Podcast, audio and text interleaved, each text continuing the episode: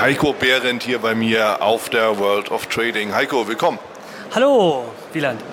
Heiko, ich habe drei Fragen an dich. Die erste Frage, was nimmst du dir vor für das nächste Jahr, beruflich, vielleicht aber auch privat?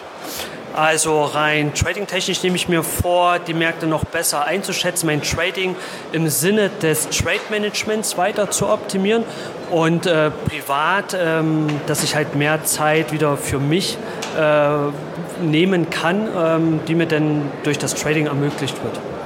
Mhm. Also Trading als Zeitbeschaffung. Ganz genau. Also das heißt, zu versuchen, auch Positionen mal laufen zu lassen. Also weg von dem ganz kurzfristigen Trading, vielleicht auch mal das ein oder andere Mal versuchen, in eine Position reinzukommen. Weil man wird ja auch älter. Ah, okay, verstehe. Interessant. Ja, bin ich gespannt, wie sich das entwickelt. Wunderbar. Heiko, zweite Frage zu den Märkten. Wie oder wo siehst du die Märkte fürs nächste Jahr? Also für mich als kurzfristiger Trader allgemein gilt ja eher, dass, dass die Märkte, dass es mir eigentlich egal ist, wo die Märkte stehen. Aber tendenziell wäre es mir eigentlich schon ganz lieb, dass die Märkte von ihren Tops mal nach zehn Jahren Anstieg dann mal runterkommen. Einfach dahergehend, dass die Volatilitäten wieder sich erhöhen, sodass wir als Trader, als Intraday-Händler ähm, mehr von diesen Schwankungen partizipieren können. Denn aktuell ist ja die Volatilität jetzt äh, Stand November relativ gering und es ist ziemlich schwierig an den Märkten auch wirklich ähm, einfach Geld rauszuziehen. Mhm. Unter dem Aspekt, was ist deine Empfehlung für Trader und oder auch Anleger fürs neue Jahr?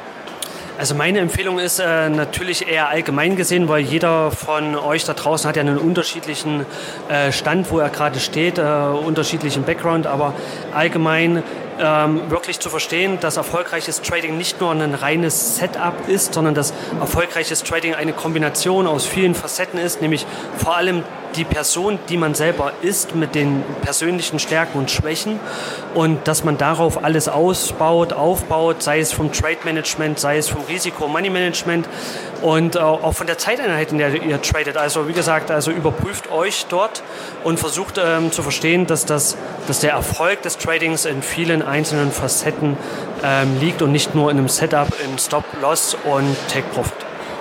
Klasse, Heiko. Vielen Dank. Gern geschehen. Das war's auch schon wieder hier im Torero Trader Insights Podcast. Ich freue mich, dass du dabei warst und ich wünsche dir natürlich viel Erfolg bei der Umsetzung der Impulse.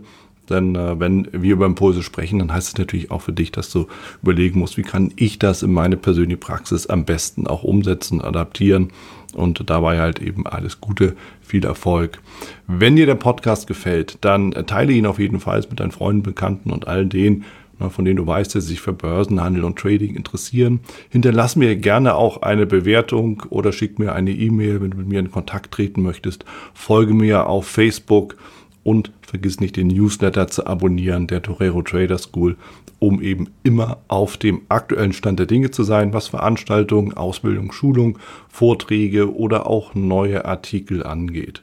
In dem Sinne freue ich mich aufs nächste Mal gemeinsam mit dir, wünsche dir viel Erfolg, alles Gute, bis zum nächsten Mal bei Torero Trader Insights, dein Wieland Alt.